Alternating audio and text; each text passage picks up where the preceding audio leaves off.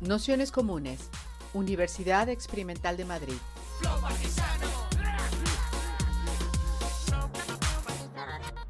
Toda la información en nuestro canal de Telegram Nociones Comunes o en nuestra web traficantes.net barra formación. Nada, pues eso, daros la bienvenida a esta tercera sesión, que en realidad es la segunda porque hemos tenido que retrasar la anterior, pero que la tendremos ya recordando el próximo jueves a las 5 de la tarde. Y, nada, y esta eh, tercera sesión que hemos llamado El poder y el rango en los conflictos, con el contamos con la suerte de que Mabel Cañadas nos la va a introducir. Mabel es, eh, forma parte del IFACE, el Instituto de Facilitación para el Cambio, y también forma parte desde hace muchísimos años de, un proyecto comunitario que, que es la CABE. Entonces haremos, como hacemos habitualmente, una presentación en torno a una hora, 45 minutos y luego eh, un turno, o sea, un, ratito de preguntas, debates y demás. Entonces, si os parece, empezamos con, su presentación y, nada, eh, y le doy paso. Vale, pues muy buenas tardes. Bueno, y gracias a todas vosotras por estar y vosotras y vosotros por estar ahí a estas horas, que para mí ya son tardías. Ya en cuanto empieza a oscurecer digo, uy, hay que recogerse. Ya se acaba la jornada. Bueno, pues eh, me han propuesto hablar de mm, rango y poder. Bueno, también tengo que deciros que estamos eh, muchos días con problemas en Internet, o sea que si se corta no tengo ninguna otra manera de conectarme, así que eh, pediré perdón, pero esto es lo que, lo que hay en las zonas rurales de alta altura. A veces nos pasa esto. Con el viento a veces todo se va. Bueno, esto es por prevenir posibles eh, momentazos. Vale, os cuento un poco el tema de los rangos y del poder, porque dentro de lo que son eh, los espacios asamblearios, incluso también los espacios colectivos, es un tema bastante desconocido y que a veces nos sorprende, ¿no? Nos sorprende que a veces una persona, según entra por la puerta, ya cree un ambiente así un poco dudoso. Nos sorprende el sentirnos irritadas por la presencia de algunas personas. Eh, nos sorprende que a veces tonterías eh, escalen y escalen hasta convertirse en conflictos. Y ah, más allá de lo que puede ser evidente de la situación, que puede haber eh, diferentes estatus por ser hombres o mujeres, por ser de un color o de otro color, por tener una educación, otra educación, en fin, por cualquiera de estos motivos podemos sentir que, de alguna forma hay diferentes estatus dentro de nuestros espacios colectivos y que esto también tiene una repercusión en lo que es el poder. ¿no? O sea, el espacio de influencia también está determinado por estos estatus. Y estos estatus a veces vienen otorgados por la propia asamblea, por el propio grupo, que de alguna forma otorga una, función o un rol a realizar por una persona y otras veces simplemente es por la propia persona, por, esa, por quién es esa persona. ¿no? Entonces, el rango tiene varias, varios registros, ¿no? Tiene uno que es muy cultural y que en cierta forma la sociedad te otorga un rango, te otorga un rango por, por dónde has nacido, las cosas vienen dadas por la sociedad y por la cultura en la que vivimos y en cierta forma marcan un rango. Marca un rango alto y marca, también a veces un rango bajo. Cuando el rango alto no se da cuenta de que tiene un estatus alto, es cuando irrita. su sola presencia ya irrita por la forma en la que está en ese espacio eh, a veces lo podemos, podemos decir, es que esta persona es que es muy prepotente, es que esta persona es una creída, es que esta persona es tal, es cual, pero en realidad tiene un rango, lo que tiene es algo que posee, que socialmente lo identificamos como muchas, muchos privilegios, ¿no? y que esto le da un espacio de influencia concreto en el, allá donde se mueva. Ya puede ser un grupo, puede ser una ONG, puede ser una asociación, puede ser un lugar de trabajo, puede ser incluso en los espacios de familia, y luego, este sería, digamos, como el rango social. Luego está el rango cultural, que tiene que ver con este rango social más, y añadimos aquí em, tu nivel económico, los estudios que has realizado, los cuántos idiomas hablas. Bueno, aquí ya empezamos a incluir aspectos que la persona ha decidido ¿no? Ya no, está, no solamente la sociedad la que decide darte rango, sino que tú también empiezas a, emprendes, digamos, una serie de aprendizajes y de formaciones que te dan un rango, que te dan un estatus, ¿no? Y esto es el rango cultural. Luego está el rango psicológico, que tiene que ver más con... Eh, también sigue teniendo, o sea, es añadido a este tema de las formaciones, ¿no? Pero cuando de alguna manera estas formaciones empiezan a tener una connotación más de compromiso social, de compromiso con el mundo, de cohesión con la naturaleza, ¿no? de, mm, en cierta forma, con un nivel de experiencias que te otorgan una cierta sabiduría. ¿no? Esto es el rango psicológico.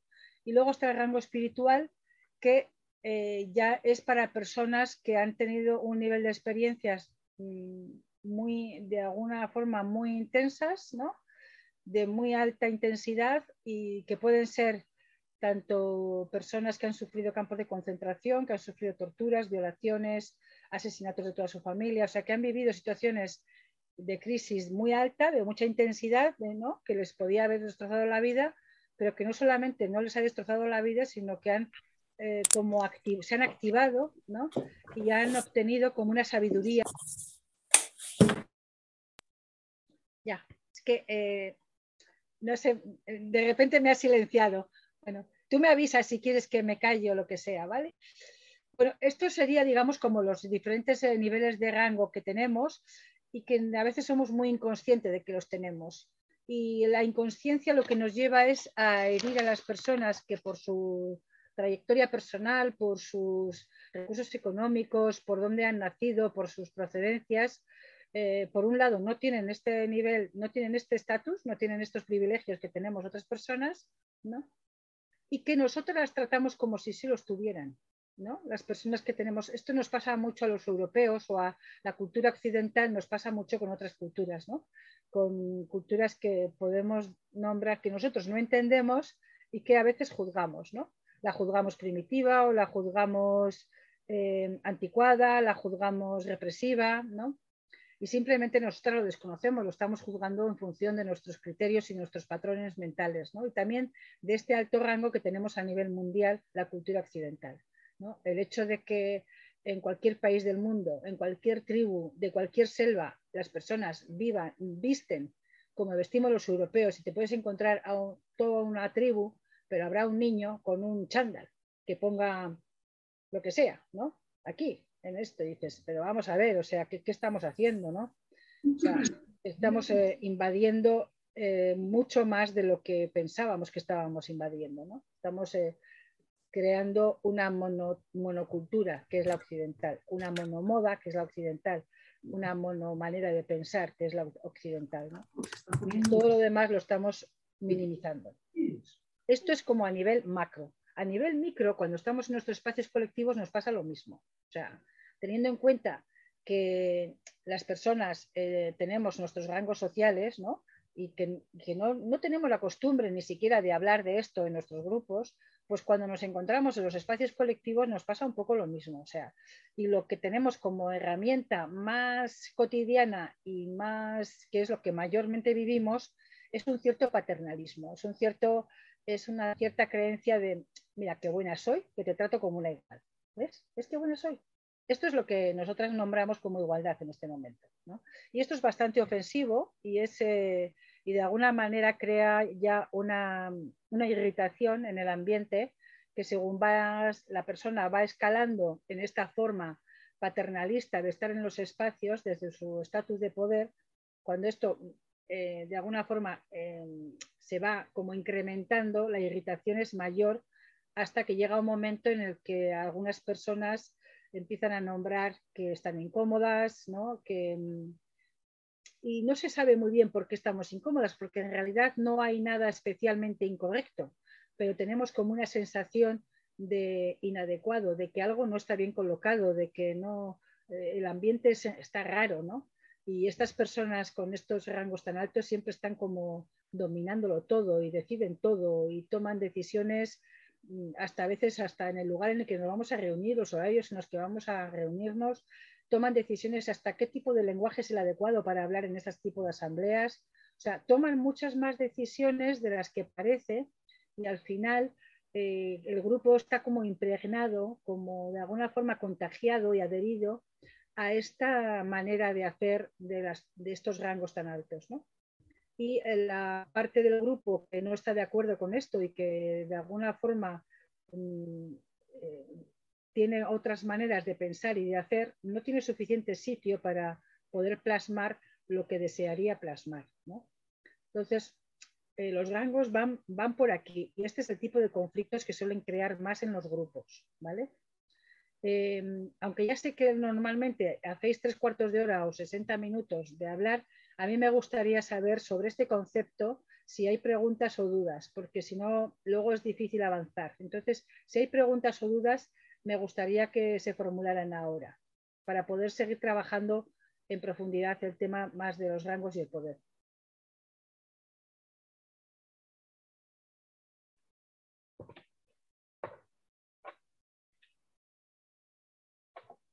Vale, si no hay preguntas, yo sigo. Bien. Y si hay preguntas, eh, o bien las podéis poner en el chat, que supongo que las veré, ¿vale? O si no, podéis levantar la mano y yo os veré y podemos ver eh, qué tipo de preguntas podemos hacer, ¿vale? Vale, pues entonces eh, estamos en, este tema, ¿no? Entonces, cuando estamos en, en, un conflicto, en un grupo, desde la facilitación, lo primero que, que aquí está Malu que quiere hablar. Lo primero que hacemos en, no, vale, en los grupos cuando estamos en un conflicto es ver cómo están situados los rangos en ese grupo, cómo está repartido el espacio de poder, porque está el poder formal, que es el que la asamblea o, la, o de alguna manera eh, no, el tercer rango es no es el espiritual, es el psicológico. El cuarto es el espiritual. ¿vale? Lo primero que hacemos es ver cómo está de nivelar los rangos, ver cuáles son los eh, roles o funciones que el grupo ha otorgado legítimamente a las personas para ejercer el poder, que puede ser desde la persona que coordina un área, la persona que dinamiza un espacio, que facilita una asamblea, que toma las actas, la que lleva la tesorería, bueno, estos son roles que normalmente otorgamos con mucha facilidad en los colectivos y que generalmente están bastante claros, pero luego hay otros muchos que no otorgamos y que igualmente se ejecutan, ¿no? como puede ser eh, la persona que está atenta a todas las demás, que escucha, ¿no? que, eh, que, suele intentar mediar entre posiciones más, más complicadas o más opuestas o antagónicas, ¿no? Que le gusta que las personas estén cómodas, que se ocupa de que haya agua. Eh, bueno, hay un montón de funciones que el grupo necesita que se hagan, pero que no están otorgadas. Entonces el grupo lo que hace es eh, simplemente eh, ver que se hagan. Y mientras están haciéndose voluntariamente por algunas personas, pues está bien. Lo que pasa es que a veces estas funciones van asociadas a personas de rango alto y entonces es cuando em, tienen como esta connotación de mm, un poco de paternalista que es la que irrita. Entonces ahí es donde suelen surgir fricciones y esto es lo primero que observamos desde la facilitación. ¿no? ¿Qué personas o qué posiciones dentro del grupo están ejerciendo un poder? ¿Cómo es ese poder? Si está legitimado por la asamblea o no. Eh, ¿Cuánto de mm, cuánto de, alguna forma cuánto de poder es, o sea, ¿no? ¿Y qué es lo que se está jugando ese grupo en ese intercambio, ¿no? en ese, a través de ese conflicto que ha emergido, qué es lo que se está jugando ese grupo? ¿no? Si es eh, un tema más relacional, si es un tema más de territorio, si es un tema económico, si es un tema ideológico, ¿no? Estas son las cuatro áreas que normalmente, por las cuatro áreas que por las que normalmente los humanos nos peleamos hasta morir, ¿no? Y somos capaces de hacer guerras como la que están emergiendo ahora. ¿no?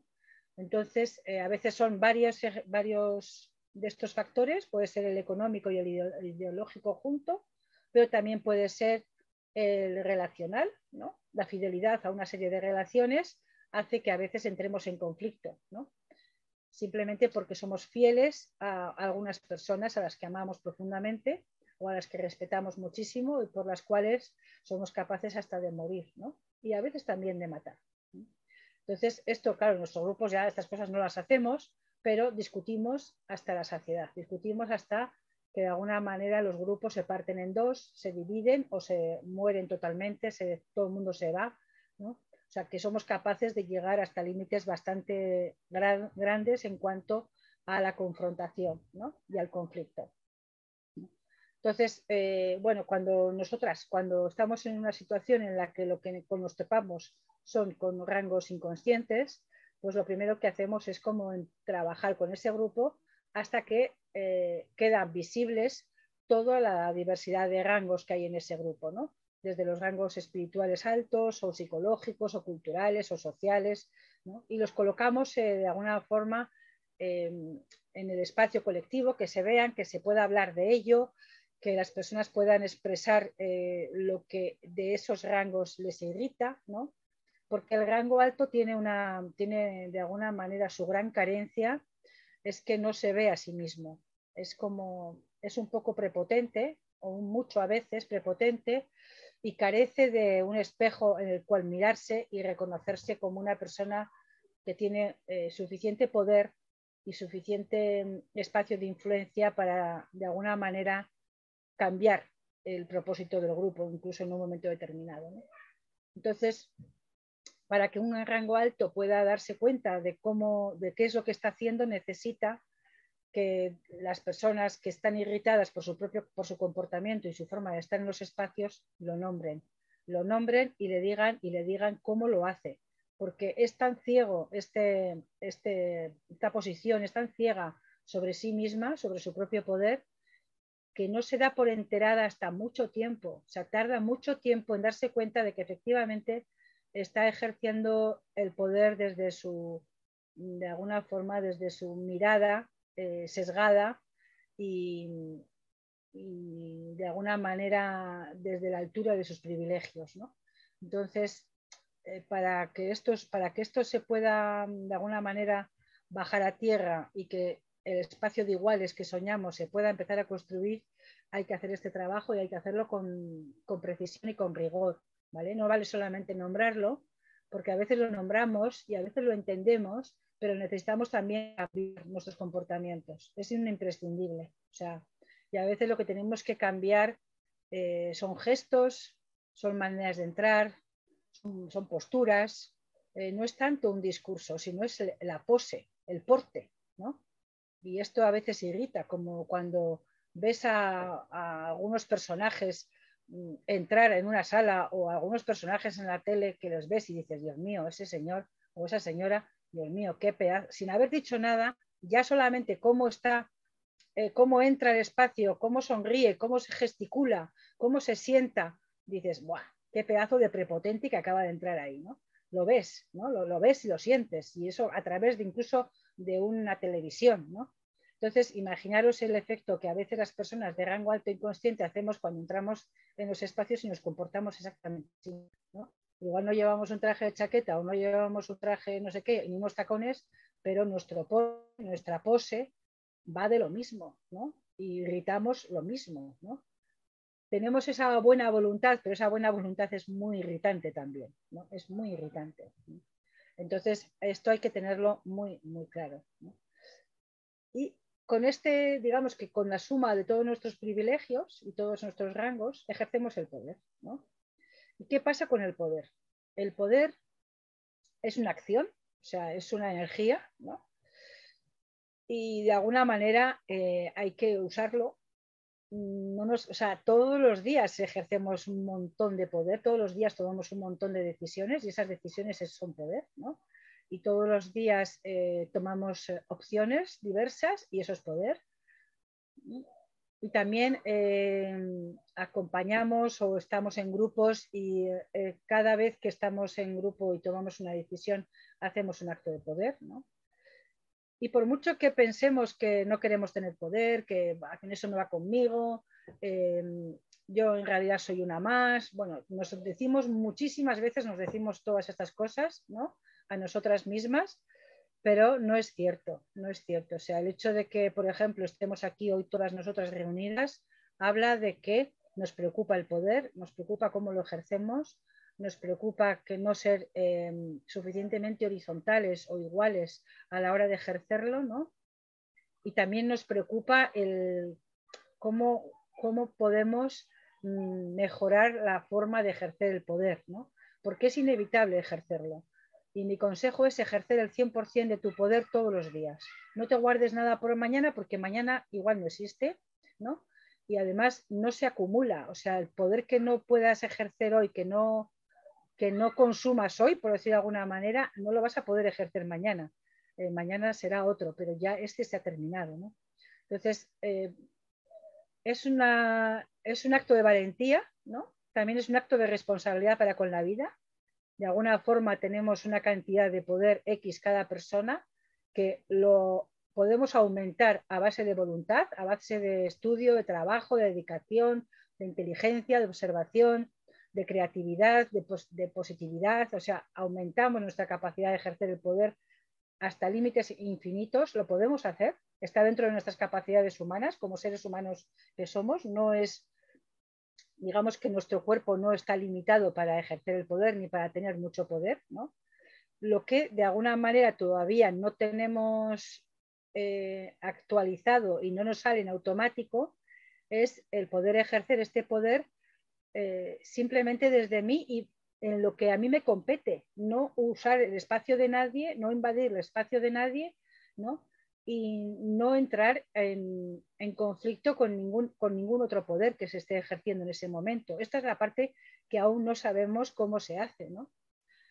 Mm, muchas de las veces cuando estamos en cierta forma eh, creando cultura en nuestros grupos, en los diferentes grupos en los que podemos estar viviendo, compartiendo, militando o, lo que sea, o trabajando, ¿no? En, ese, en esos grupos, muchas de las cosas que suceden es que mm, entendemos que el nivel de acuerdos a los que tenemos que llegar para poder tener, ejercer todo nuestro potencial, eh, digamos, con plenitud y que tenga unos resultados propositivos hacia la sociedad, hacia el mundo, hacia la vida, hacia nuestras amigas, nuestros amigos, los círculos en los que estamos, ¿no?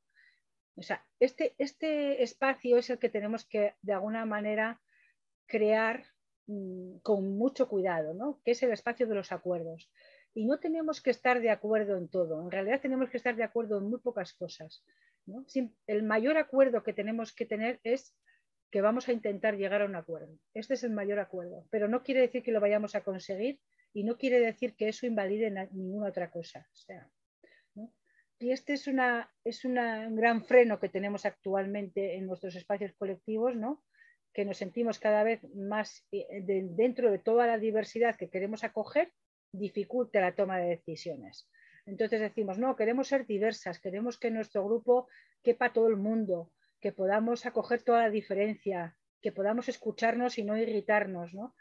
Queremos hacer todo esto y a la vez no sabemos cómo se hace. Y cuando lo intentamos hacer, eh, nos bloqueamos. Simplemente llega un momento en el que nos bloqueamos y el grupo ya no avanza más porque no sabe cómo tomar acuerdos desde esa diversidad. Y, el tomar acuerdos está dentro de, lo que sería el primer escalón del ejercicio del poder. ¿no? Es tomar acuerdos de calidad que puedan sostener las decisiones que vamos a tomar y que duren en el tiempo. Entonces, no es moco de pavo lo que nos proponemos. O sea, en realidad nos proponemos algo que no sé si lo ha conseguido nadie en, en este mundo, ¿no? Por lo menos la clase política no, ya lo vemos, ¿no? Y muchos grupos tampoco lo consiguen más que momentáneamente. ¿no? ¿Por qué? Porque estamos todo el rato queriendo ponernos de acuerdo en los espacios ideológicos y no podemos. O sea, ese espacio es, eh, digamos, es el espacio privado de cada persona en el que, en el que innova, innova a través de su propia creatividad, innova poniendo su inteligencia a funcionar y necesita continuamente actualizar su sistema ideológico para poder evolucionar y para poder aportar al grupo eh, ideas que resuelvan o que aporten caminos para la resolución de las diferentes cuestiones que tenga planteado ese, grupo. Entonces, ahí eh, a veces queremos ponernos de acuerdo en cosas que no podemos, o sea, quiero decir que no le podemos eh, negar a una persona su libertad de pensamiento y de elegir los caminos que quiera elegir para, para de alguna manera eh, buscar y buscar y buscar y reflexionar y buscar alternativas y crear eh, ideologías diferentes, ¿no? Y esto es necesario, pero no es necesario que lo hagamos todas a la vez ni en la misma línea de pensamiento. Esto de alguna forma nos, nos obligaría a obedecer, ¿no? que es de donde venimos. ¿no? Una persona piensa por todas nosotras y las demás obedecemos. ¿no? A veces añadimos una coma, un acento un punto, pero simplemente, eh, bueno, sí, nos ha gustado cómo lo ha escrito, nos ha gustado cómo lo ha puesto y ya está, ya, ya está, y lo seguimos. ¿no?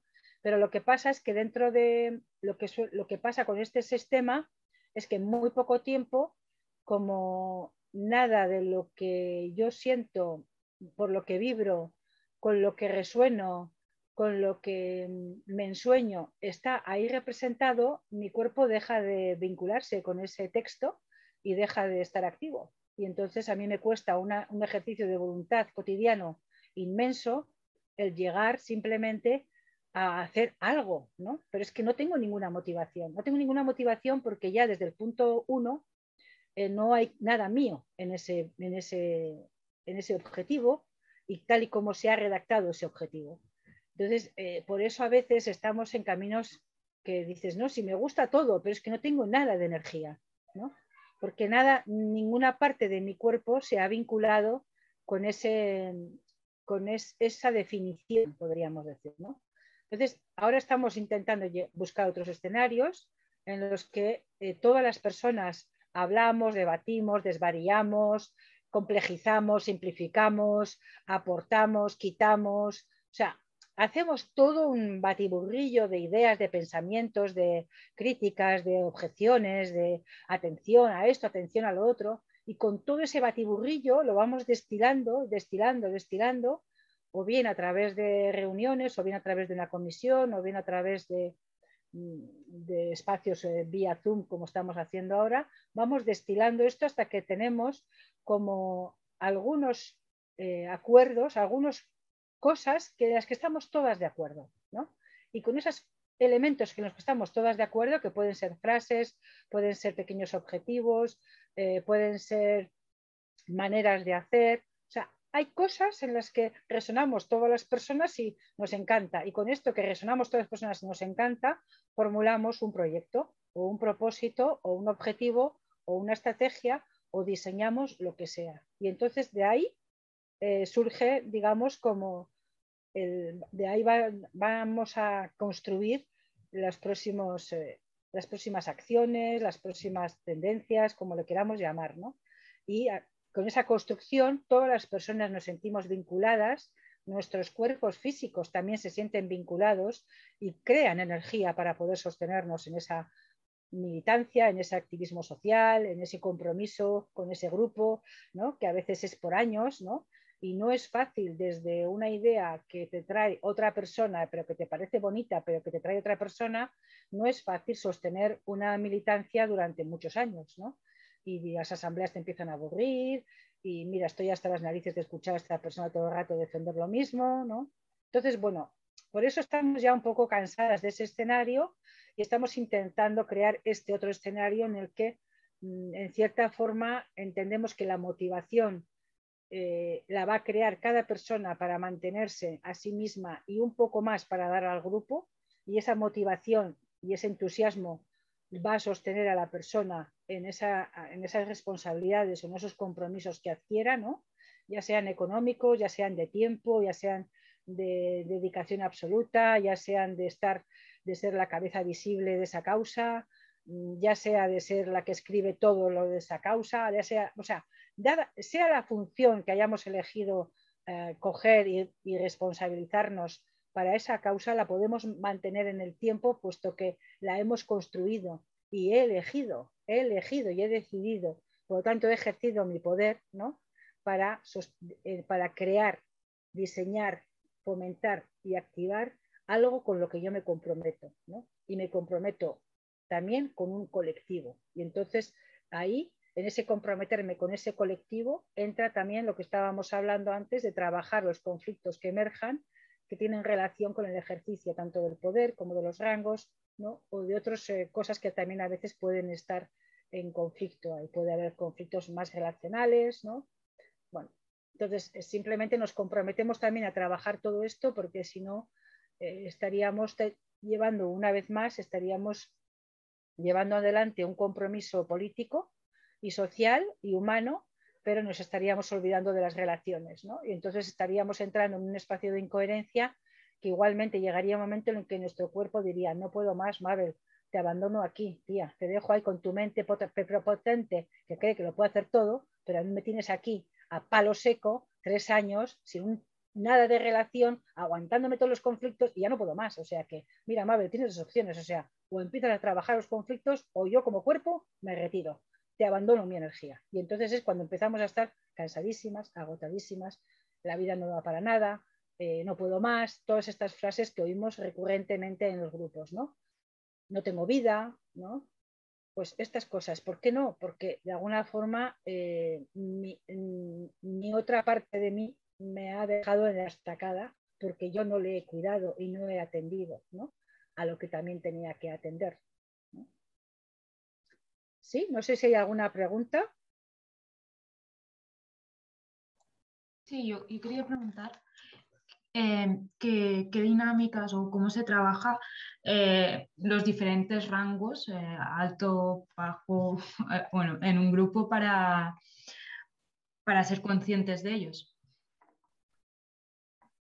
Vale, sí, no es fácil, no es fácil por lo que nombraba antes, ¿no? Porque hay mucha inconsciencia.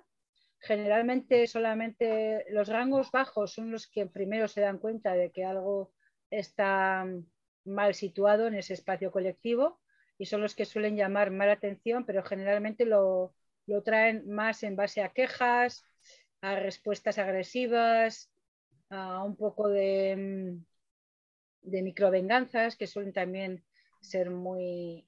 Es una, una estrategia que usamos mucho los colectivos, ¿no? Como pequeñas, pequeñas venganzas hacia las personas que nos hieren, ¿no?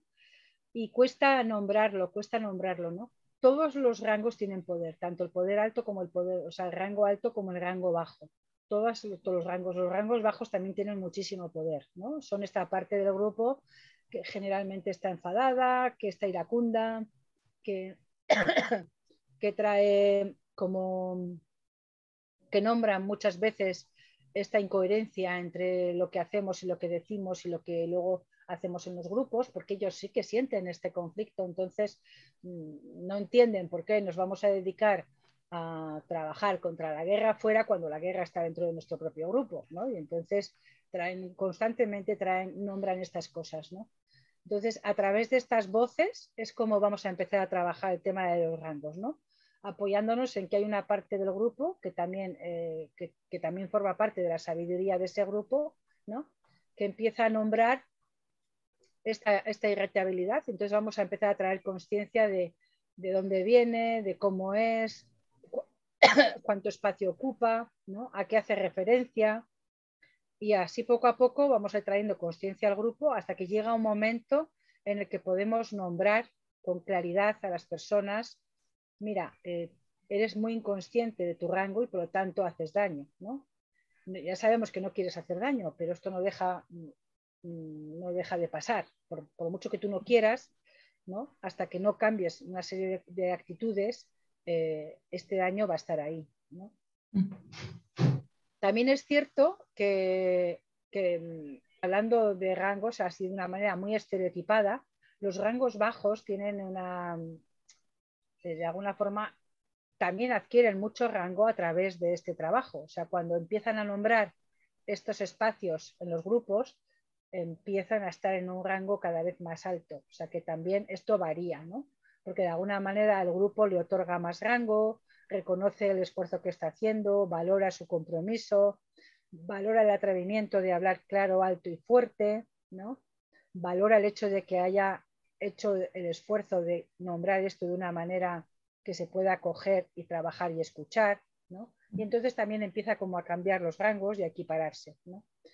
pero digamos que el hecho de que las personas que en un momento determinado podemos tener rango bajo, hagamos un curro personal lo suficientemente rápido, eh, amplio, profundo y, de alguna manera glamuroso como para adquirir un rango alto y salirnos de ese rango bajo, no invalida, no invalida los rangos altos. ¿eh? O sea que a veces el grupo, cuando, cuando es una minoría, eh, las primeras personas que nombran estas cosas, el grupo tiene como tendencia a decir, mira, mira, Mabel, este es tu problema, tú te lo curras y cuando ya lo hayas solucionado, pues volvemos a hablar, ¿no? Entonces, esto no es el sistema, es exactamente, yo tengo este problema, pero no es un problema que tenga Mabel, es un problema que está en el espacio y pertenece al sistema. Todos los grupos tienen este problema, todos, o sea, no hay ningún grupo que no lo tenga, ¿vale? Porque es un sistema, o sea, es algo que está, que se instala y está. Entonces, la manera de salir de ahí es tomando conciencia. Y no se trata tanto de que los rangos altos bajen, sino de que todos los rangos bajos subamos para ser todas iguales, ¿no? Pero hay que ser iguales en nuestro poderío, no, en nuestro despoderío, ¿no? De la tentación de que todos los rangos altos se bajen para ser todas iguales, esto desempodera muchísimo al grupo, ¿no?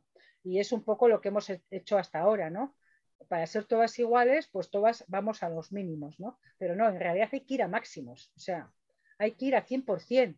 Esta es nuestra capacidad, tenemos poder, tenemos capacidad, tenemos voluntad, tenemos sabiduría, o sea, hay que ir a por todas todos los días, o sea, nada de quedarse a poquitos para por si ofendo a alguien, por si alguien no llega, por si alguien no está, por si alguien no ve, no, no, no, no. O sea, mi vida me pertenece, aunque esté militando en un grupo, aunque viva en una comunidad, mi vida me pertenece y solamente hay este ser en el mundo que pueda hacer lo que yo puedo hacer.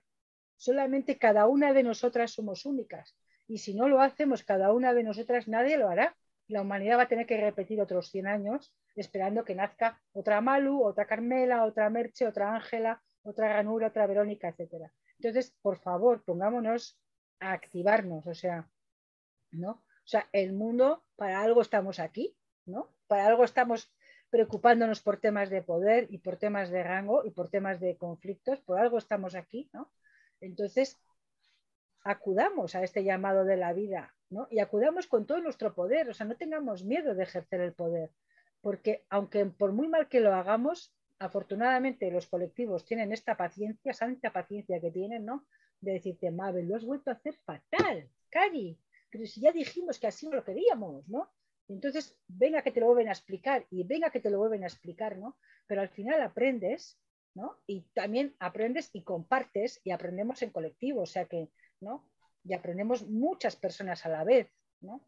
Y de esta manera es como vamos a, en cierta forma, vamos a ir girando esta rueda del sistema de dominación-sumisión a un sistema de iguales, ¿no?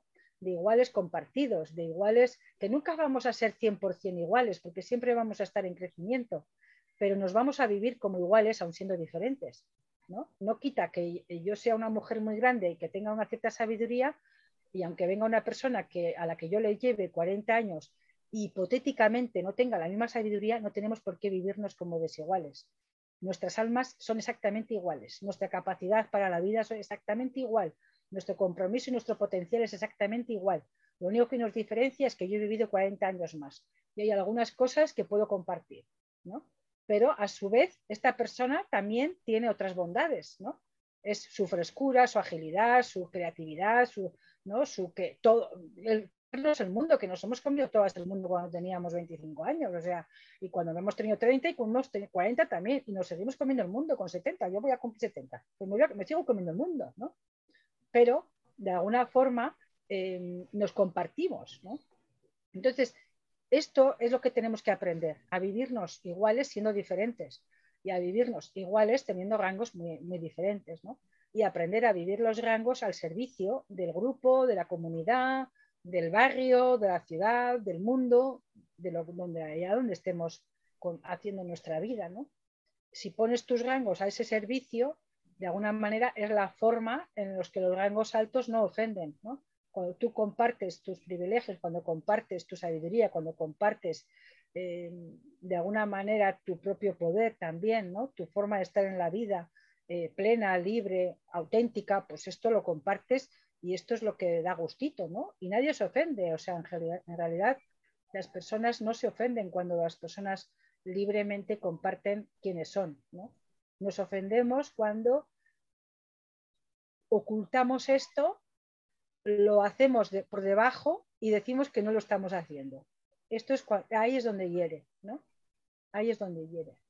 Entonces, eh, la forma de trabajarlo básicamente es sacándolo todo a la luz e intentando traer mucha conciencia de dónde están esas manifestaciones que tiene tanto mi voz, mi cuerpo, mis gestos, mi pose, cómo se mueve mi cuerpo, todo eso es lo que tengo que cambiar. Y es difícil. O sea, no, voy a decir que sea fácil, ¿eh? porque las ideas a veces es fácil cambiar, o incluso la creencia de, que, de, que, de darme cuenta de que soy una persona que está abusando a través de un poder que tengo simplemente porque la sociedad me lo otorga. Y yo lo tengo. Entonces, eh, como, como soy inconsciente, a veces abuso de este, de este poder que tengo y niego otras, otros espacios de experiencia de las personas. ¿no?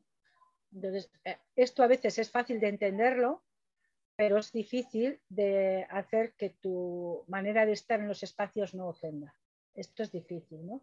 Porque siempre tenemos a veces esa forma de sentarnos así como, como que, ay, ¿no?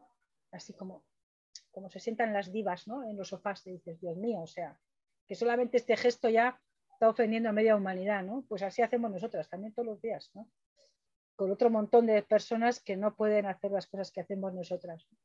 O cuando, a veces cuando nos quejamos, ¿no? De las condiciones de vida o nos quejamos de, de la economía que tenemos, ¿no? Pues es que no, hay que tener un poco de referencia de, cierto que tenemos que seguir reivindicando muchas cosas en nuestra sociedad, pero no nos podemos quejar, porque hay otros millones de personas que no tienen para nada nuestro nivel.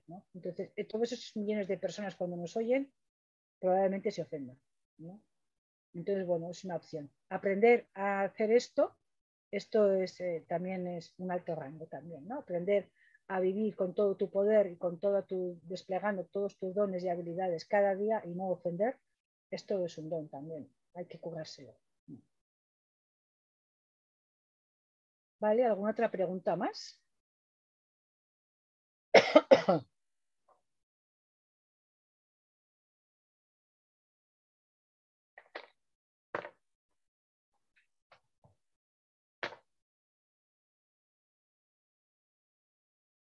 Por ejemplo, en los roles de liderazgo usamos mucho los rangos ¿no?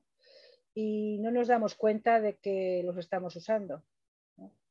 Y ahí a veces hacemos como ahí sí que abusamos, ¿no? porque el liderazgo es, realmente es una, es una función que necesita mucha energía de la persona y a veces cuando no tenemos suficiente energía la sacamos de los rangos y tiramos de ahí, tiramos de nuestro espacio de influencia para tener un, un poco más de poder y poder legitimar nuestro liderazgo mm, desde más posiciones. ¿no? Y esto también hace que luego los liderazgos sean multiplicados o sean mm, que tengamos miedo a coger el rol de líder, ¿no? que nos, dé, nos, da un poco para atrás. Y también a las personas que se atreven a cogerlo también nos solemos dejar bastante solas ¿no? en esos roles. Eh, apreciamos que los cojan, y, pero los criticamos, a su vez los criticamos. Y esto hace que, que sea difícil para las personas luego cuando tienen que coger roles de liderazgo, que lo cojan desde con ilusión, con entusiasmo, con ganas, ¿no?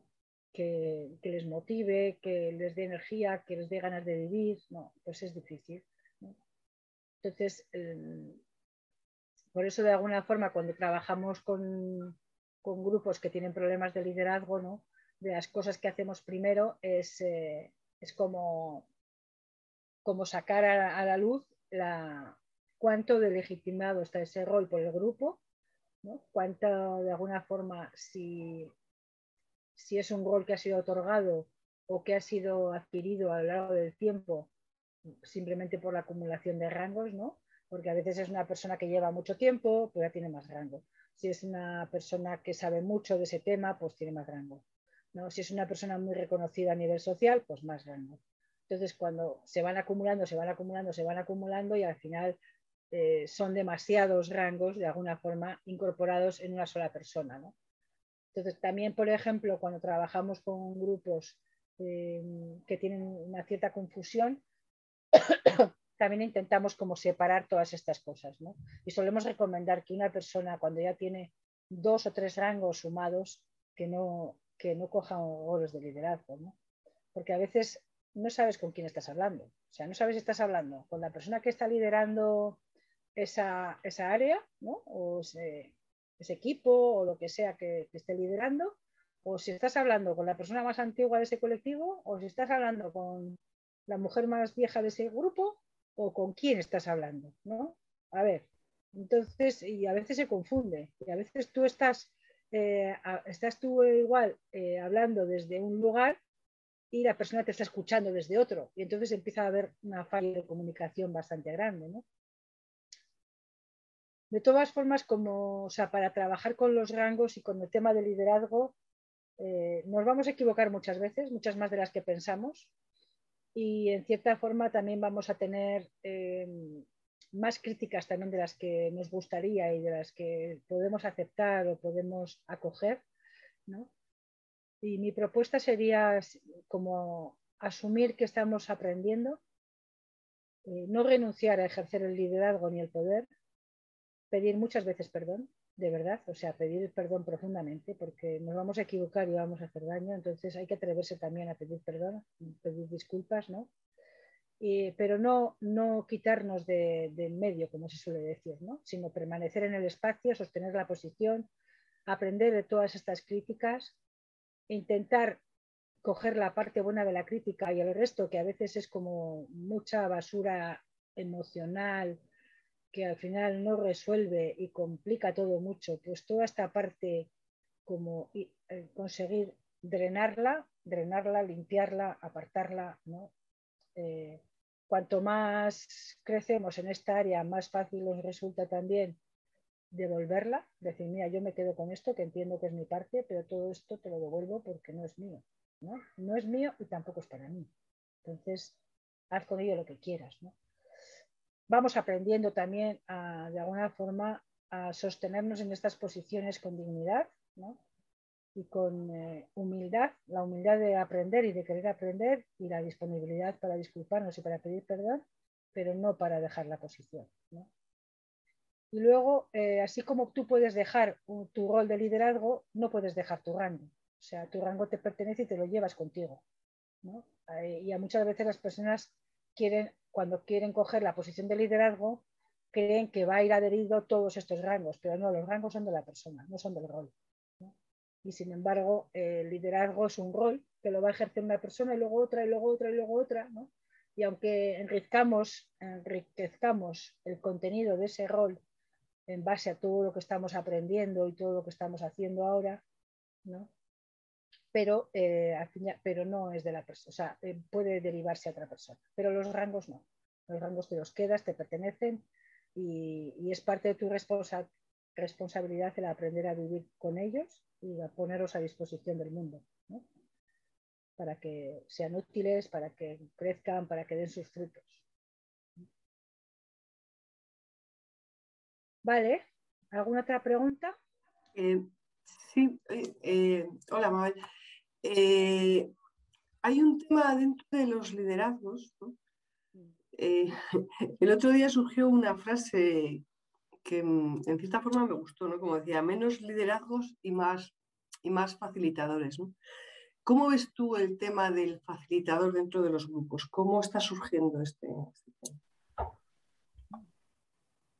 Sí, hacen falta las dos cosas, porque el liderazgo eh, tiene una parte en la que en la que la persona que lidera está muy comprometida con, lo que sea que sea la causa por la que está liderando, o sea, y tiene la capacidad y el derecho de opinar, de formular, de modificar el contenido o los contenidos de ese espacio para ajustarlos o para mejorarlos o para adecuarlos a los propósitos que el grupo le ha encomendado. Y la facilitación no entra en ese espacio. La facilitación lo que podría hacer simplemente sería facilitar que el proceso que vaya a darse en ese grupo eh, esté garantizado que es un proceso de iguales y que es un proceso cuidado y que se van a atender a las necesidades que las personas para llevar adelante ese proyecto tengan. que esta es la parte que nos solemos olvidar. Normalmente los líderes o las lideresas también hacen esta parte, pero eh, llega un momento en el que corren el peligro de monopolizar la parte ideológica eh, a través de su propia línea de pensamiento. o sea, en realidad no estamos acostumbrados o acostumbradas en los espacios colectivos a que las personas que lideran eh, compartan toda la información, eh, tomen todas las decisiones con el equipo que va a hacer ese, labor, aunque ellos sean las personas que van a liderar, y que acompañen al grupo para lograr el objetivo.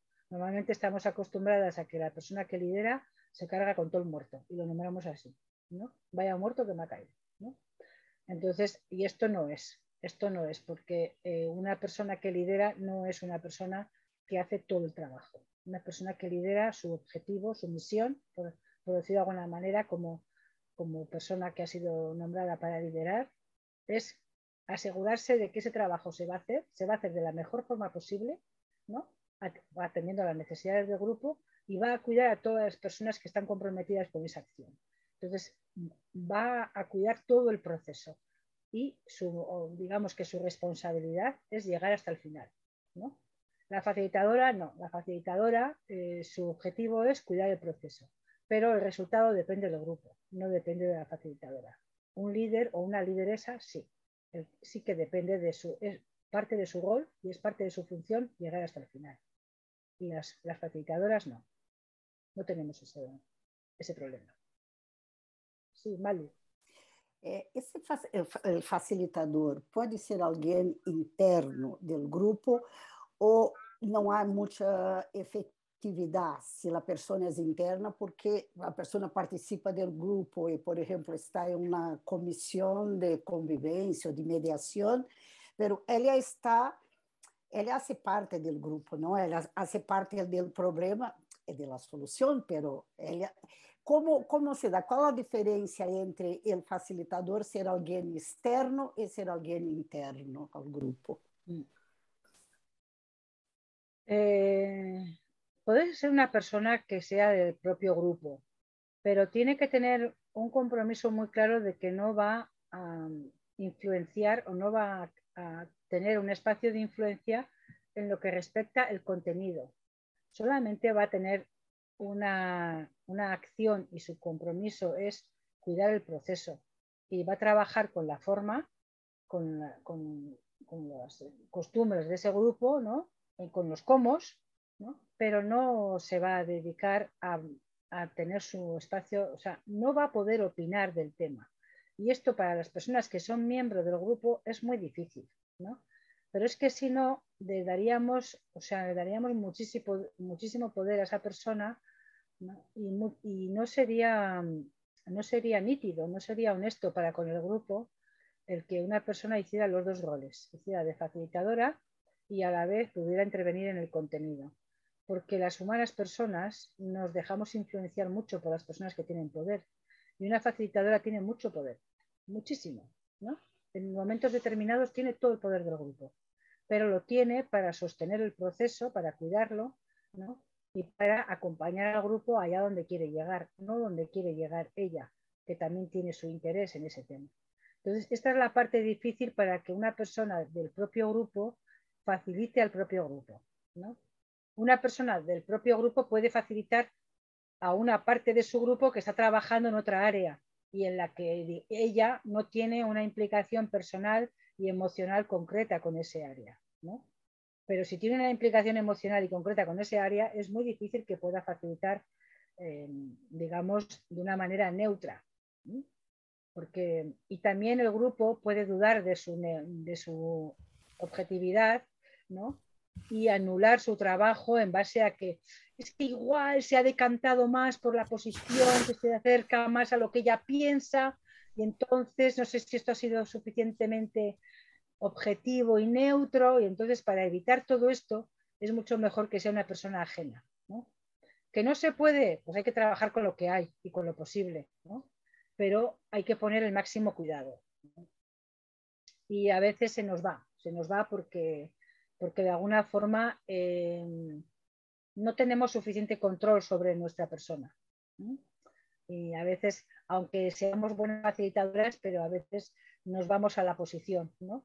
O nos vamos a defender una parte del grupo que está siendo más frágil en ese momento y que está sufriendo un cierto ataque, o nos vamos a decantar pues, por las personas que, tienen, que piensan como yo, ¿no? Y entonces ahí tengo que, ahí es donde ya no voy a poder seguir facilitando. Entonces, bueno, pues esta sería mi sugerencia. Sí, en el caso podría haber una comisión, un grupo de personas facilitadoras que pudieran facilitar áreas o grupos distintos ¿no? dentro del colectivo. Sí, nosotras aquí eh, en la CABE, que trabajamos mucho con la facilitación, pero para temas así, pues vienen personas de la comunidad de Arterra y nos facilitan a nosotras. Y nosotras vamos a su comunidad a facilitarles a ellos sus temas. Y así nos, nos acompañamos, ¿no? Y nos es más fácil. Nos es más fácil porque, hombre, a veces puedes tener simpatía por aquí o por allá, pero cuando estás facilitando eres como más impecable en ese sentido, ¿no? Y, te es más fácil cuando no es tu grupo y puedes nombrar las cosas con mayor firmeza y con mayor claridad, ¿no? ¿Sí? ¿Hay alguna pregunta más? Ah, sí, tengo una más. Eh, esta de eh, bueno, bueno, está bien, está bien. Vale. Abrimos a otras personas que quieran hacer preguntas.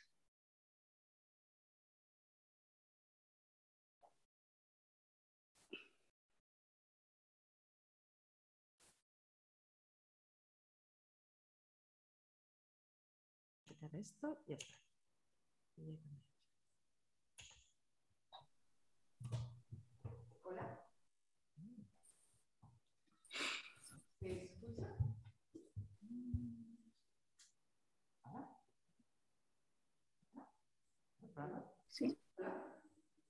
Yo no oigo nada, ¿eh? no sé si hay alguien que está hablando ahí.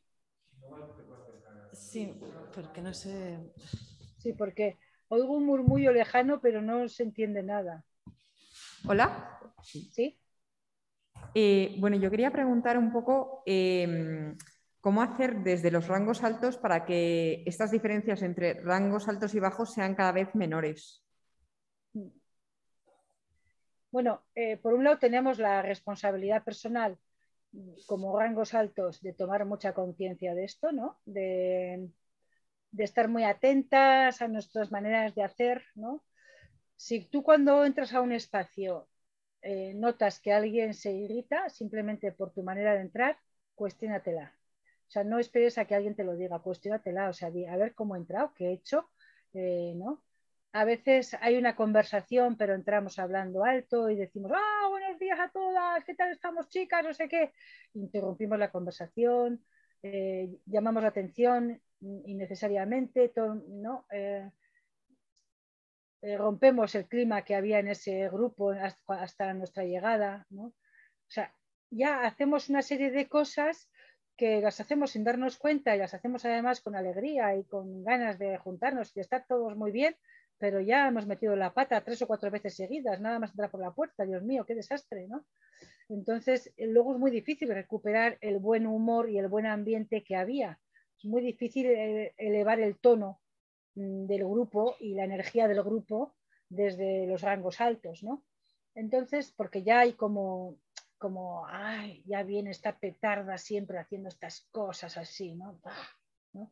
Y cuesta, ¿no? Cuesta.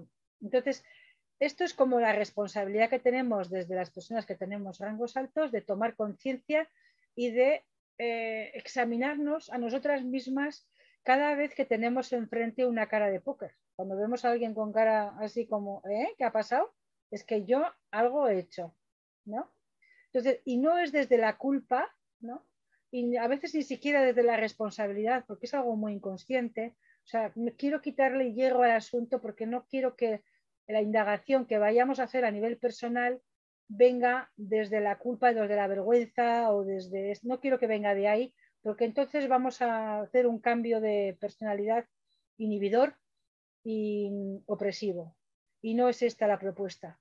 La propuesta es descubrir simplemente cuál es la parte de mi, de mi puesta en escena, de mi carácter que molesta y hacerlo de otra manera. ¿no? No va a ser una, no tengo una única manera de sentirme libre y de sentirme yo misma. Tengo muchas maneras de sentirme libre y yo misma. elijamos una que sea cómodo para todas las demás personas que están en el espacio. Y no tengo por qué sentirme de menos, eh, de alguna manera, observándome a mí misma. Pero durante una temporada que es bastante larga, porque son unos añitos, ¿no? necesito llevar un periscopio colocado aquí, observándome a mí misma todo el rato, todo el rato. Las observaciones que hago, los comentarios que hago, las miradas, las onomatopeyas que empleo, el levantamiento de cejas por los comentarios de las compañeras, las risitas por los comentarios de las compañeras. Todo esto necesito ser, necesita ser observado y ver si tiene un origen Mm, con un poquito de rintintín y un poquito de desprecio hacia esas partes del grupo o de las expresiones de otras compañeras y compañeros. Y esto es lo que tengo que quitar de mi comportamiento. Eh, las formas, eh, formas agresivas de sentarme, formas agresivas de entrar a los espacios, formas eh, agresivas de nombrar las cosas, de,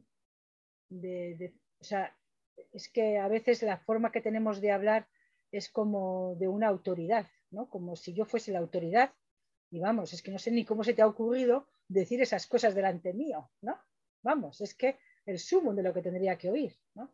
Pues tenemos, estos, tenemos esta especie como de, giros que hacemos, ¿no? Que vienen de una cultura que simplemente la es la que hemos, en la que hemos crecido y que lo ha impregnado todo. Pero esto es como si a un señor o a una señora banquera que no ha hecho otra cosa en su vida desde que tenía 15 años que estudiar abogacía y meterse en un banco y estar allí, te lo encuentras un día en la playa, allí hablando informalmente, ¿no? Y, él te está, o ella te está comentando lo mal que vive y tú dices, hombre, pues cambia de vida. Y te mira como diciendo, cambiar de vida, pero eso es posible. Eso existe. Hay otra vida aparte de esta, no me lo digas. O sea, ¿no? Increíble que exista otra vida, ¿no? pero hay otra vida, hay otra vida y muchas vidas, ¿no?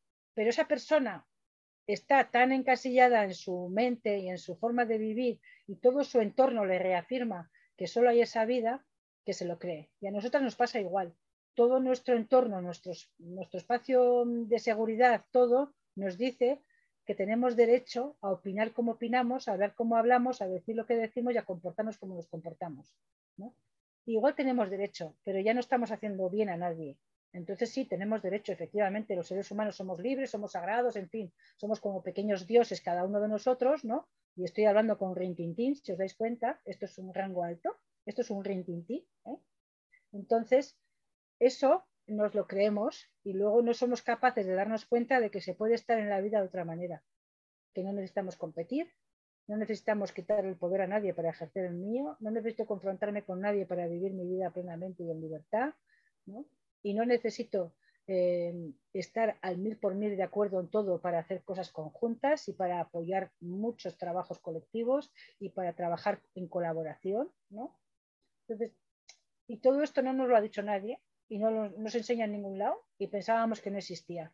Pero esto existe, es gratis, o sea, es gratis lo podemos hacer cualquiera, lleva muy poco tiempo la transformación, ¿no?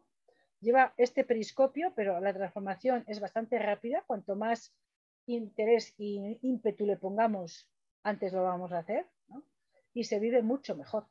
O sea, la persona sufre mucho menos porque no se siente continuamente desaprobada, porque también los rangos altos lo que tenemos es que continuamente nos sentimos criticadas, observadas y desaprobadas en nuestro comportamiento y en el cúmulo de privilegios que tenemos. Entonces, esto también es difícil, aunque desde nuestro paternalismo, de nuestra prepotencia, decimos, bueno, no pasa nada, yo puedo con todo, pero esto también hace media. O sea, a la larga no puedes con todo y a la larga tienes una cierta amargura, ¿no? porque también eh, hay un cierto espacio de lucidez que te permite darte cuenta de que estás, en estás metida en un hoyo y que tienes que salir de ahí. Así que mucho trabajo personal y mucho dejar que las demás personas te den feedback y, pedir mucho, muchas veces perdón, muchas, sin, de alguna forma asumiendo que estás en un proceso de aprendizaje continuo.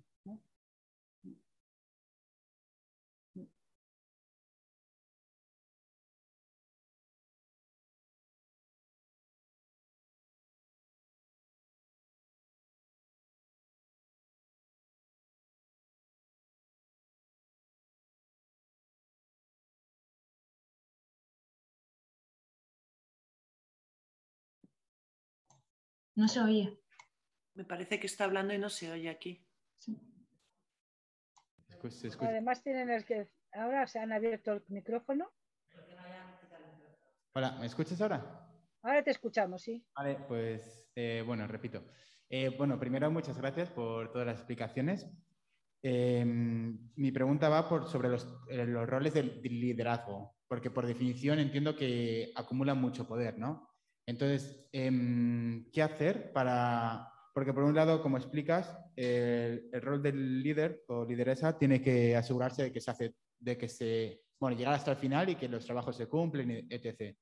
Entonces, ¿qué hacer para no acumular tanto poder y realmente, pues, como empoderar a otras personas, sobre todo, ¿no? Mm, has comentado de, pues eso, como compartir toda la información y demás, pero que, no sé, ¿qué más cosas se podría hacer para eso? Sobre todo para empoderar a otras personas y quitarte poder a uno mismo. Eh, no vale quitarse el poder, ¿eh? el poder te lo ha dado el grupo para que lleves a cabo esa acción y de alguna manera eh, tienes que asumirlo y sostenerlo hasta el final. El hecho de que haya más personas empoderadas no te va a quitar ni un poco de poder a, ti, al revés. Eh, de alguna manera, el, poder compartir el poder con muchas personas forma parte de tu trabajo, de tu responsabilidad, desde ese rol de líder, ¿no?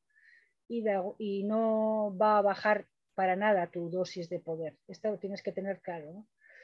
Y tampoco te compete a ti el empoderar a las demás personas. La forma en la que tú vayas a trabajar va a posibilitar que las demás personas se empoderen, pero esa es su decisión. Es su trabajo, es su responsabilidad y es parte de su proceso personal. Entonces, los grupos no podemos entrar a obligar a las personas a hacer un proceso u otro lo que los grupos o las, comunidades hacemos o hacen es eh, con su propia propuesta de trabajo y su propia propuesta estratégica de cómo va a llevar adelante esa acción o ese, lo que sea, a través de esa, de esa estrategia, vamos a llamarle así, es como las personas van a necesitar la necesidad de empoderarse y van a necesitar la, necesidad de o bien eh, desplegar sus habilidades sus dones y si no las tienen, adquirirlas. Y esto formará parte de su proceso de empoderamiento, pero será su decisión. Y será su decisión que inicialmente la primera decisión es pertenecer a ese colectivo, la segunda decisión es asumir que quieren estar implicadas o implicados en esa acción, en esa estrategia, en ese recorrido, y la tercera decisión personal suya será, eh, digamos, actualizarse como persona para ser útil en ese proceso. Entonces, como líder o lideresa que acompaña a ese grupo en ese proceso, pues eh, cosas recomendables, eh, actualizar cómo están las personas en todos los procesos. Se van a sentir muy retadas cada una de las personas, incluido la persona que está liderando, se van a sentir retadas por el propio proceso de, de, de alguna forma, de ejercer el poder colectivamente. Y esto va a causar como inseguridades, incertidumbres, eh, retos a veces insuperables, confrontación con los propios límites de cada persona y los límites del propio grupo. Entonces, de vez en cuando hacer una reunión para actualizar todo esto está, es interesante. Hacer reuniones emocionales, exclusivamente emocionales, para ver este proceso, cómo nos está em, impactando, ¿no? y poder eh, regular los problemas relacionales que haya, porque también habrá problemas relacionales, ¿no? porque tendremos eh, las personas que tienen tendencia a decir a las demás personas cómo tienen que hacer todo y tendremos las personas que escuchan a las demás decirles cómo tienen que hacer todo. ¿no? Y entonces habrá rebeliones y habrá excesos. Entonces estas partes también hay que cuidarlas ¿no? y poco a poco eh, que, nos atrevamos a nombrarlas, que nos atrevamos a, a ponerlas encima de la mesa, ¿no? Y que nos permitamos equivocarnos, porque a veces también somos súper exigentes y no permitimos que nos equivocarnos en las cosas que vamos a hacer, ¿no? Entonces, como no nos permitimos equivocarnos y tenemos un cierto temor, a veces obedecemos consignas de otras personas que luego nos, dejan eh, sin energía, ¿no? Como, como, un poco en el, en el, escenario que he nombrado antes, ¿no? Entonces, hay que permitir que las personas nos equivoquemos, yo me lo tengo que permitir como persona y el grupo me lo tiene que permitir como grupo. Y luego trabajar juntas y juntos el cómo podría haber sido, por qué ha sido, cómo lo he hecho, cómo no lo he hecho. Bueno, también como líder o lideresa, que el grupo te dé feedback de cómo lo estás haciendo, de cuáles son las cosas en las que estás acertando de pleno y cuáles son las cosas en las que estás, eh, desacertándote o estás haciendo que el grupo tenga problemas o que haya impactos, o que no te entienda. A veces utilizamos un lenguaje que el grupo no nos entiende, tenemos que empezar a modificar también la forma de dirigirnos y de expresarnos. Después eh, también es interesante, eh, pues cuando haya problemas, debatirlos entre todas, aunque en última instancia, si el grupo no toma ningún acuerdo que resuelva como líder o lideresa, te va a tocar a ti el tomar ese acuerdo tomar esa decisión y el tirar para adelante, ¿no? Si te toca tomar decisiones de una forma un poco unilateral, con poco apoyo, o con, más que poco apoyo, con poco compromiso sobre esa decisión, pues luego hay que trabajar el apoyo a esa decisión. Hay que buscar alianzas, hay que hablar mucho, hay que explicar, ¿no? hay que negociar y buscar alternativas a veces si, si se puede buscar alternativas. A veces los problemas son económicos, ¿no? porque hemos hecho una mala planificación o porque la planificación la hicimos hace mucho tiempo y ahora que lo vamos a poner en acción, los números no cuadran, entonces necesito que una parte del equipo se dedique a buscar esos fondos que faltan. Y esto también hay que poder organizarlo entre todas, o sea, como que hay que llevar bastante trabajo adelante cotidianamente, ¿no? Y ir solucionando todas las, las cosas imprevistas que llegan en el espacio. ¿no? Luego, no monopolizar todas las áreas, eh, por ejemplo, si se dan ruedas de prensa o si se va a hacer entrevistas o si se van a dar charlas, no monopolizarlas, compartirlas. Ahí sí que de alguna forma, eh, ahí estaríamos hablando como de educarnos todas, tener un discurso parecido, tener claro lo que queremos que decir en esos espacios y lo que se oiga, ¿no? Y esto sí que es como más compartido, pero a veces las personas tienen tendencia a dejar que todo lo haga la persona que lidera y hay que, ahí hay que negarse. Que decir, no, no, yo hago una parte y otras personas hacemos otras partes, ¿no?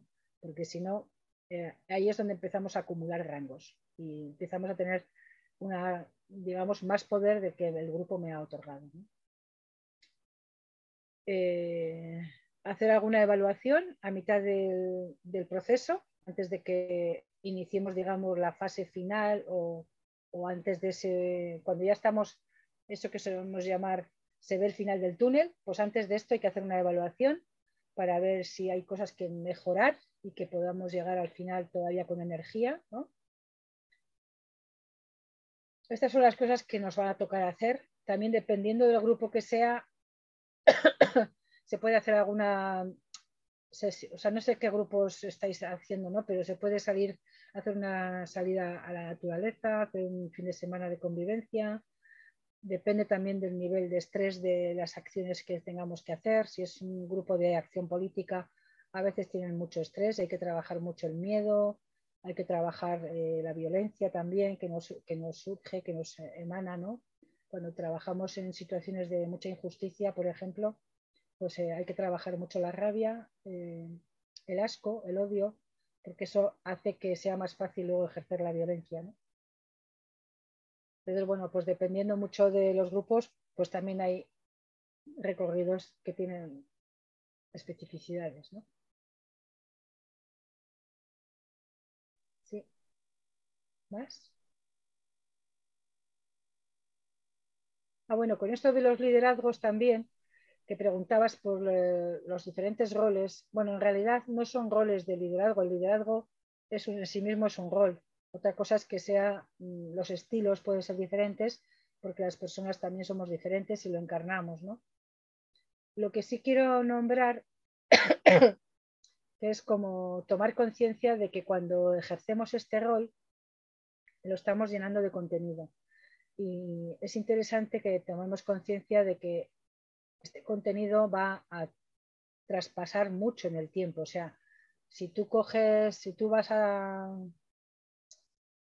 si trabajas de barman, por ejemplo, pues este rol tiene mucho contenido. Ya sabes lo que tienes que hacer, sabes cómo tienes que llevar las bandejas, sabes las poses que les gustan a las personas, sabes cómo tienes que limpiar las mesas, porque el rol tiene ya mucha información, porque está, digamos, está en el campo toda esa información. Pero eh, los, los roles de liderazgo no tienen tanta información desde roles mm, entre iguales y roles que tengan que ver con unos liderazgos más compartidos o más horizontales. Entonces, estamos creando ese contenido. Y es interesante que las personas que cogemos estos roles de liderazgo prestemos atención también para poder, mm, digamos, darle estas, todas estas coordenadas al rol para que poco a poco, cuando las personas cojan roles de liderazgo, también tenga mucho contenido el propio rol y haya ya mucha sabiduría acumulada, pero en otra dirección, no en la dirección del abuso y de la dominación, sino en la dirección de la complementariedad, de la horizontalidad, de la igualdad. ¿no? Entonces, por eso estamos haciendo también mucho trabajo de conciencia hacia estos roles y estamos como desmenuzándolos, casi los estamos observando con lupa, no, no para criticarlos, sino para mm, que el contenido que va a trascender a la humanidad y que de alguna manera lo que de aquí a 100 o 150 años, cada vez que una persona coja de real de liderazgo, va a chupar de ese campo grupal, va a, estar impregnado de ese campo grupal, sea en esta, en esta tendencia. Y esto es algo que desde la facilitación sabemos hacer muy bien. Esto de modificar la información del campo. Es de las cosas que se aprende con la facilitación y que es mm, que es muy rica en el sentido de que aporta mucha bondad a los espacios colectivos, a los campos, ¿no? Que aporta relajo, que aporta serenidad, que aporta transparencia, claridad, ¿no? y que va modificando esos campos confusos que tenemos en los espacios colectivos, ¿no? de que, a veces no sabes ni en qué aguas te estás moviendo, pues eh, bueno, empezamos a tener información de cómo hacer que los grupos sean espacios seguros en los que las personas podemos indagar y recrear todo este, todo este mundo de roles. ¿no? Bueno, quería añadir esta, esta puntualización. No voy a poder hablar mucho más porque me estoy quedando afónica por momentos. me estoy dando cuenta de que me estoy quedando afónica por momentos. Así que igual una pregunta más o dos y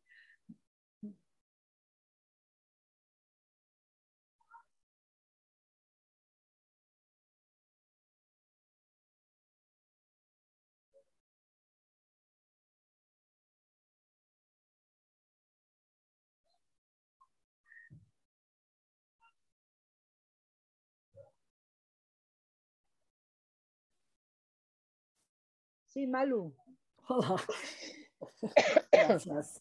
Eh, bueno, en estos grupos, por lo menos los que en los que estoy, que me interesa, ¿no?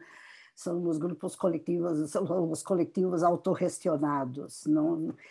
Y eh, los liderazgos en estos grupos no son establecidos, ¿no? Porque en teoría tudo se decide na Assembleia e por consenso e se eh, divide as tarefas, as pessoas fazem, então os liderazgos não são nominados, pero eles surgem e quando os grupos, nós temos uma coisa que tenho notado, é quando os grupos são eh, estão juntos há muito tempo, as comunidades cambiam, não? Porque são comunidades em mutação, entra gente, sai gente, mas há um grupo que permanece. E os liderazgos não são nominados, mas há um grupo que está desde sempre. Então, tem um rango alto de conhecimento e de experiência. Pero, ao mesmo tempo, não, pois aqui tudo é horizontal, decidimos todos juntos, somos iguais. Como se desarma este tipo de situação que é hace muito dano a los nuevos, hace com que muita gente salga porque não se siente, nossas ideias não são aceptas. Como se trabalha com isso? Assim? Há algum...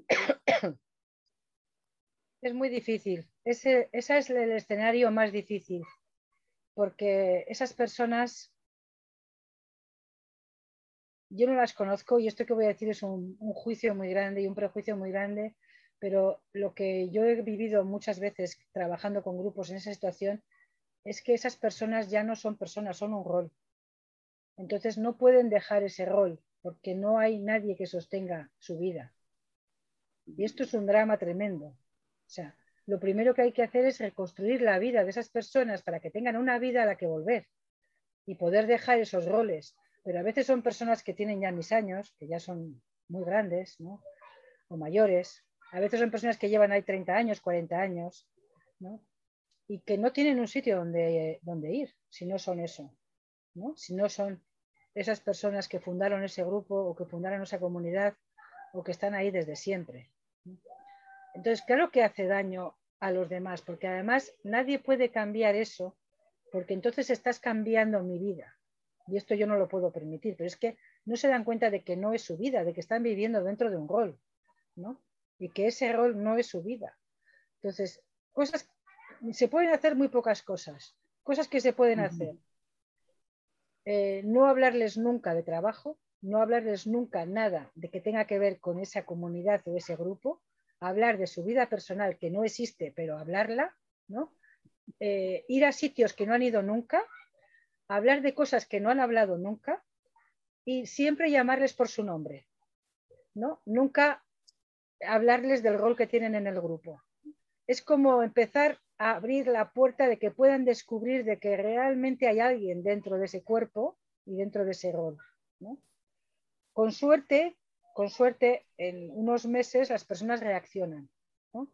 Pero esto tiene que hacerlo todo el grupo. Todo el grupo tiene que hacer esta estrategia. Es como, es como sanador. O sea, es un proceso de sanación de la persona a sus espaldas. Esto es lo más duro, porque esa persona no sabe lo que todo el grupo está haciendo. ¿no? pero es como intentarle descubrir quién era más allá de ese rol que está haciendo y que sigue haciendo, ¿no? Pero es muy doloroso. Es como si se te hubiera quedado el traje pegado a la piel y te van a quitar el traje y te arrancan la piel. Este, ese es el dolor que esas personas van a sentir. Entonces, bueno, pues por un lado hay que ir muy despacio, hay que cuidar mucho la situación, ¿no?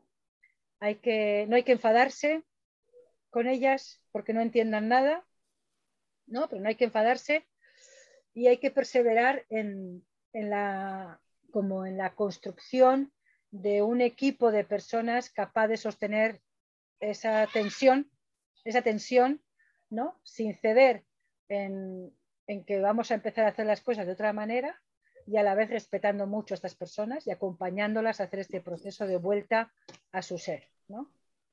que a veces no se consigue. ¿eh? No te quiero decir que se pueda conseguir. Depende mucho de... En mujeres es más fácil, en hombres es muy difícil.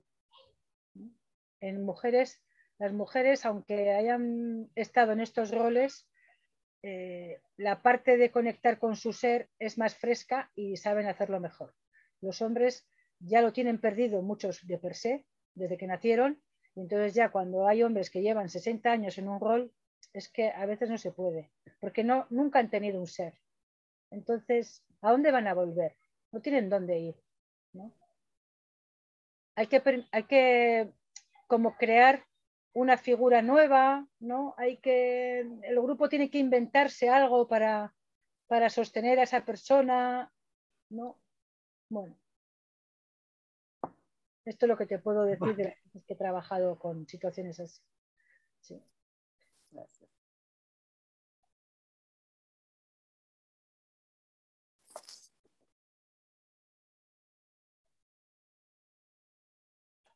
Vale, pues yo creo que igual si ya entre la voz y que parecía que no había más. Es que me estoy ya esforzando, pero me doy cuenta de que me pica mucho, de que me rasca digo, oh, papá. Total. Pues nada, pues agradeceros muchas a, todas, a todos, a todas el haber estado, sobre todo a Mabel esta sabia introducción que nos ha hecho. Eh, nos vemos mañana en las calles con mucha fuerza y nos vemos las demás el jueves aquí. Y, y nada, un abrazo súper fuerte también en la distancia y todo eso. Eso es. Sí, que mañana sea un día para celebrar muchas libertades, ¿vale? Chao. Chao, adiós, gracias. Gracias.